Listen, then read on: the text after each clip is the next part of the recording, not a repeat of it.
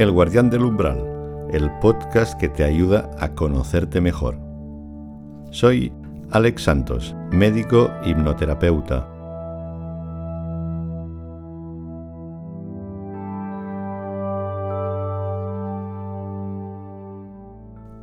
Bienvenida, bienvenido al Guardián del Umbral. La búsqueda del tesoro, del poder o de algún tipo de conocimiento que ayude a mejorar las condiciones de vida, ha sido siempre lo que ha motivado al ser humano para salir de su zona de confort y atreverse a lo desconocido. Y esto lo refleja la mitología en el mito del héroe, que inicia su viaje hacia una vida mejor. En este episodio te voy a hablar del mito del héroe, la representación simbólica de un viaje interior de autodescubrimiento, que te va a ayudar a conocerte mejor. Es que, en cierto sentido, todos llevamos un héroe o heroína en nuestro interior, esperando el momento adecuado para actuar. Esto significa que en el inconsciente disponemos de más recursos de los que pensamos. Están en estado latente y se activan cuando las circunstancias de la vida lo requieren.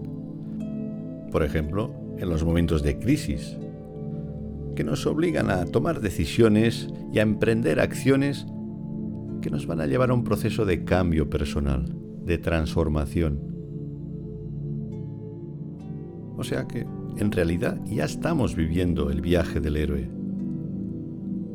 La vida en sí misma supone un viaje de autoconocimiento que a su vez contiene varios viajes superpuestos.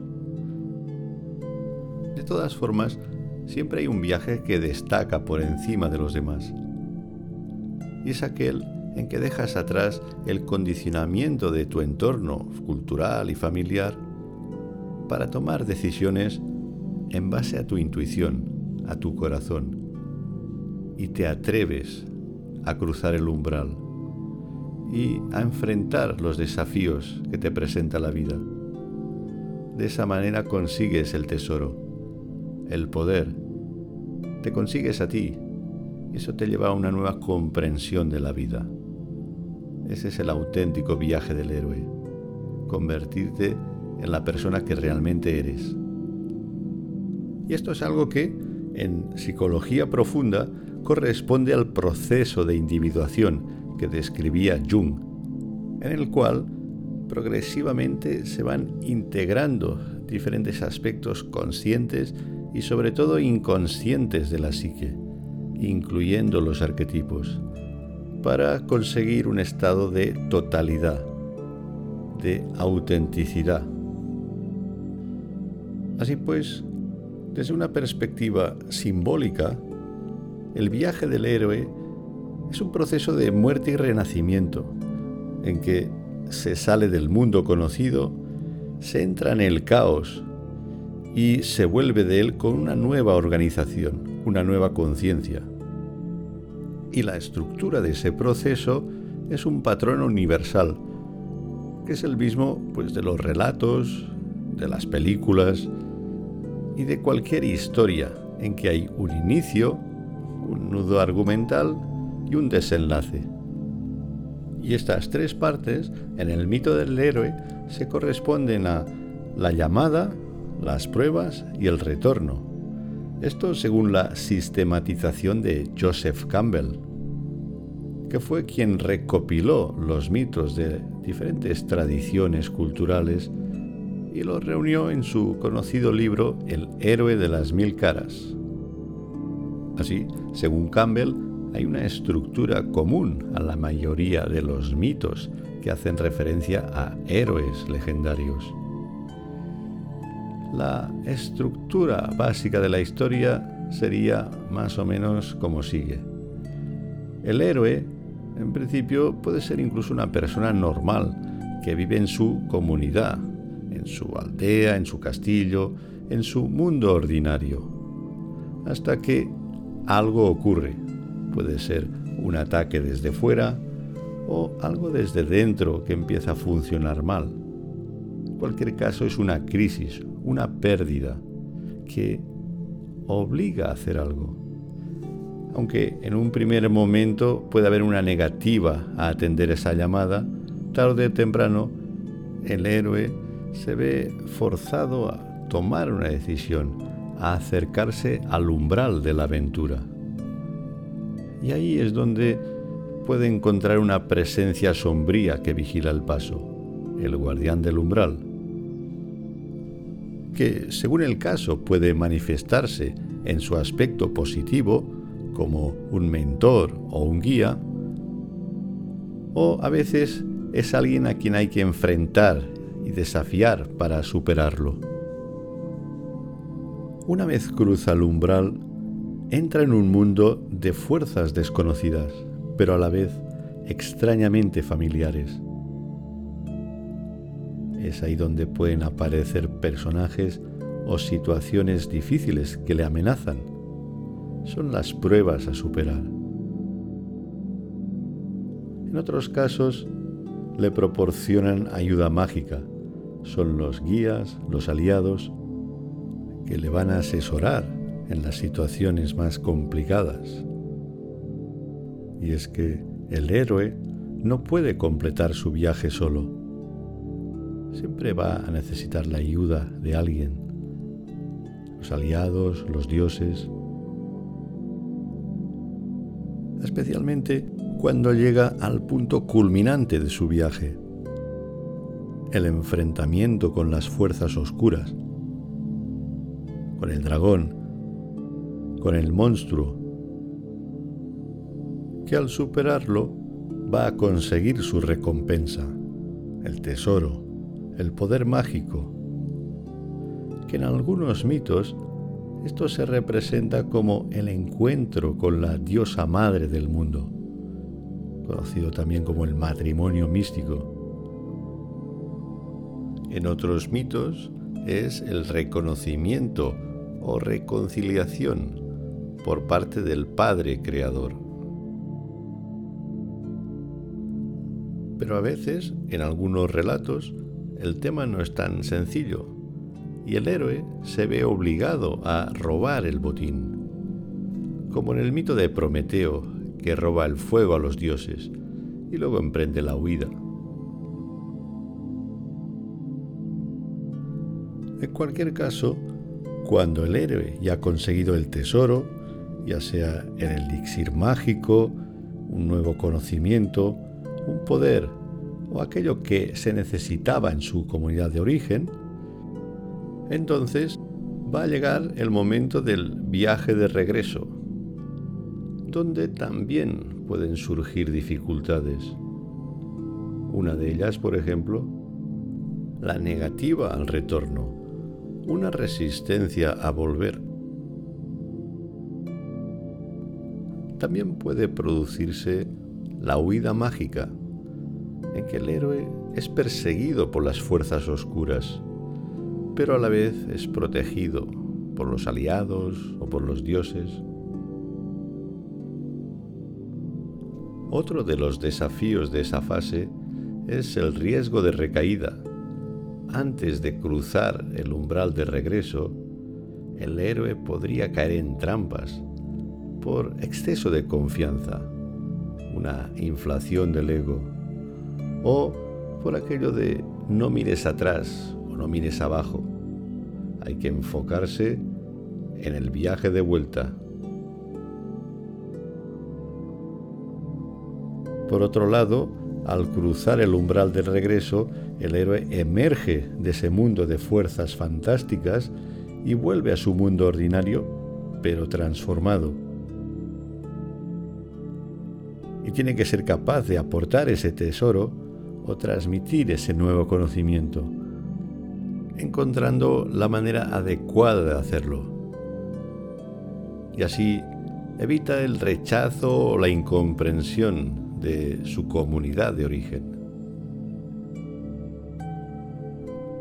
Y una vez lo ha conseguido, el viaje ha finalizado con éxito. y el héroe se encuentra en la posesión de los dos mundos. Esto significa que por un lado tiene más conciencia de ese mundo ordinario, del espacio-tiempo, pero a la vez es consciente de ese otro mundo invisible, el de las fuerzas ocultas de la naturaleza, y es capaz de moverse libremente entre estos dos mundos. Bien, esto ha sido la estructura narrativa del mito del héroe, según Joseph Campbell. Pero es un patrón que va más allá de la mitología. Si lo vemos desde la perspectiva histórica, nos daremos cuenta de que los grandes avances de la humanidad han sido debidos a personas que han encarnado ese mito en sus vidas, que por sus circunstancias han ido más allá de su mundo conocido, se han arriesgado y han aportado nuevos descubrimientos que luego han beneficiado a la sociedad de su época. Y así es como hemos ido evolucionando a lo largo de los siglos, por la aportación de personas que se han atrevido a ser ellas mismas y han perseguido sus sueños hasta hacerlos realidad. Sin embargo, expresar el héroe interior no implica hacer grandes aportaciones a la humanidad. Basta con que expreses tu propio potencial, de que puedas ser tú, hacer tu propia aportación al mundo. Cuando pensamos en héroes, nos viene a la cabeza Ulises o Hércules. Y de hecho, el héroe puede ser una persona normal, simplemente tiene más sensibilidad y capacidad de observación y presta atención a su mundo interior. Y no solo eso, sino que sigue ese impulso interior de la intuición, del corazón, para hacer aquello que cree que debe hacer.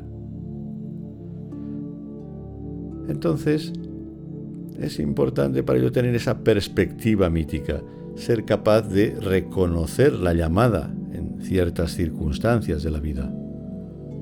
O también saber cuándo uno está en el mundo de las fuerzas invisibles tratando de superar pruebas o enfrentando los dragones. Y también reconocer cuando estás en ese momento del regreso para ser capaz de hacer tu aportación al mundo. Y todo ello lo podemos observar en las experiencias del día a día.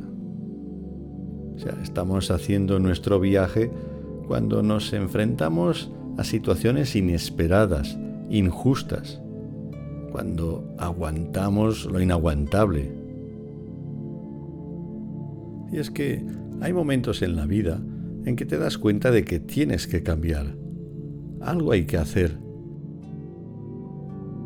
por ejemplo, en una situación laboral, profesional, descubres que te falta motivación o que no te pagan suficiente o que es algo que ya has hecho y tienes que hacer una cosa diferente, algo que te guste, en lugar de aquello que te han dicho que tienes que hacer para ganarte la vida. A nivel afectivo, también estamos condicionados por tener pareja o hacer familia y quizá en tu caso tu vida te lleve por otro lado, otro tipo de relaciones. Superar apegos, hacerte libre. También se puede dar en el área de la salud. Es más, en muchos casos, la salud se afecta porque hay algo en ti que está tratando de avisarte. Y esa es una auténtica llamada al viaje del héroe para que rompas con tus rutinas habituales y te atrevas a vivir de otra manera. Lo cierto es que cuando te atreves a dar el paso, empiezas a comprobar que se producen cambios en tu vida y revisas ciertos valores y actitudes. Y por ejemplo, encuentras un nuevo equilibrio entre sentimiento de pertenencia y autonomía. también mejoras tu autoestima la confianza en ti, el sentido de propósito y en cualquier área donde dediques tiempo y energía acabas desarrollando maestría. En cierto modo es como que la vida te da la oportunidad de expresar tu potencial. Te está ayudando. Al igual que en la antigüedad el héroe recibía la ayuda de los dioses, de Zeus, de Atenea o de Hermes, tú también puedes recibir esa ayuda y quizá creas que tienes buena suerte o consideras que son sincronicidades, pero puedes comprobar que cuando vives tu viaje del héroe ocurren cosas mágicas. No es algo en lo que tengas que creer, ni es un concepto ni una teoría. Es sencillamente una forma de vivir la experiencia humana, de darle un nuevo significado. Y todo esto cobra un sentido especial en nuestra época, en que nos hemos desconectado de la naturaleza y de lo trascendente.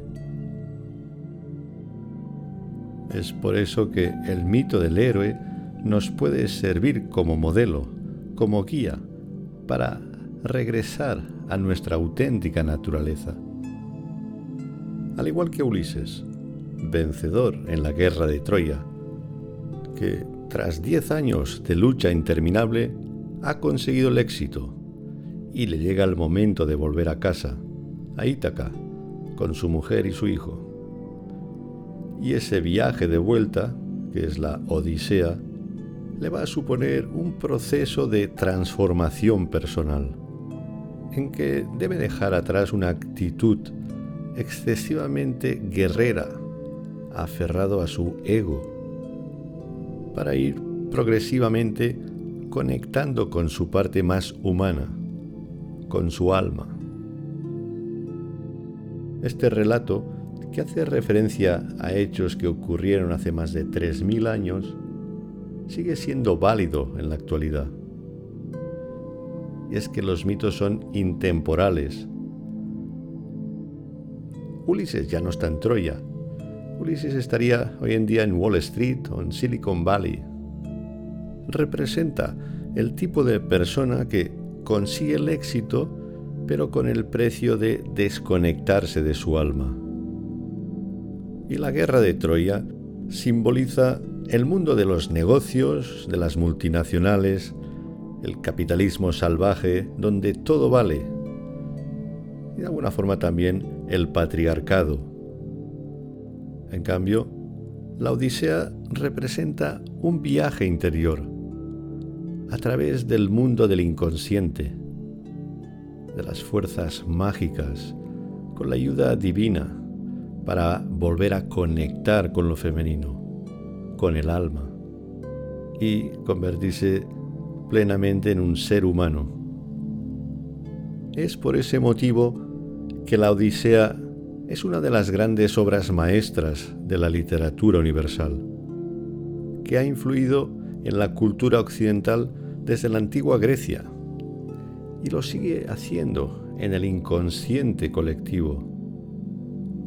Y es que es un relato con gran contenido simbólico, el que ahora te voy a contar una versión reducida. Es que Ulises cuando inicia su viaje de regreso, hace su primera parada en Ismaro, ahí en la costa, y saquea la ciudad por una cuestión de venganza. Secuestran a las mujeres, lo destrozan todo y se van.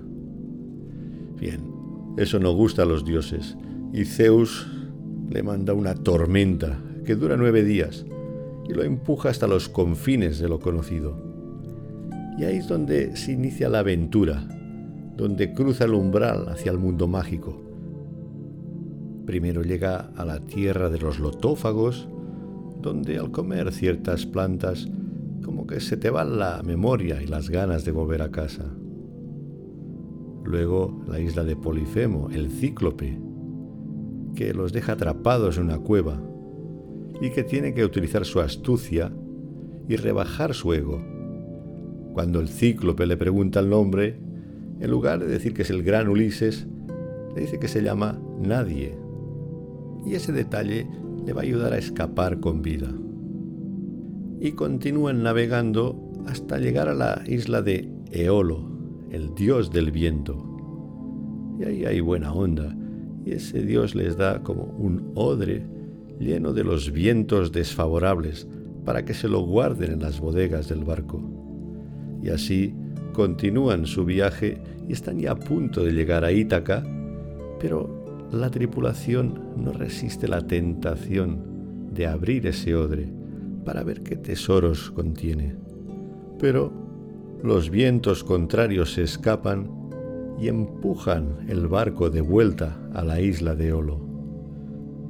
Esta parte representa esas trampas que hay en el viaje de regreso por exceso de confianza y con consecuencias desagradables. Y entonces empieza esa parte más difícil del viaje, en que todo sale mal, en que la tripulación está desanimada. Llegan a la isla de los estrigones, unos gigantes que les tiran piedras a los barcos y los hunden a casi todos, excepto al de Ulises, que continúa el viaje, llegando a la isla de Circe, la bruja, que con su magia transforma en cerdos algunos miembros de la tripulación. Y cuando Ulises quiere vengarse de eso, Hermes le avisa de cómo tratar a Circe este le hace caso y muestra respeto. De esa manera establece una primera buena relación con una mujer que es como representante de Afrodita. Después le guía en su camino hacia el mundo subterráneo, donde al entrar en esa tierra oscura y con niebla, ve las sombras de sus héroes, de Agamenón, de Aquiles, por la gloria, y se da cuenta de que todos aquellos grandes personajes ahora son solo sombras.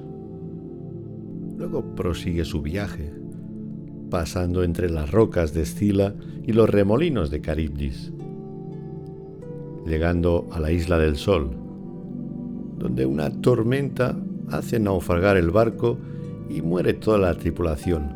Solo sobrevive Ulises, que luego llega a la isla de Calipso, la de las trenzas doradas. Es su segundo encuentro con una mujer y en esta ocasión se siente cómodo, bien cuidado y se pasa siete años. Finalmente decide volver. Se escapa a nado, llegando esta vez a la isla de los Feacios, donde se encuentra con Nausicaa, la hija del rey y ahí se reencuentra con su hijo Telémaco y trazan un plan para recuperar el poder. Aunque primero tiene que rebajarse y vestirse como mendigo para ir a investigar la situación. Finalmente, Penélope, asediada por los pretendientes, decide hacer un concurso de tiro con arco y el que gane se casa con ella. Ulises se presenta al concurso y por supuesto lo gana y además elimina a todos los pretendientes. De esa manera vuelve a reinar en Ítaca.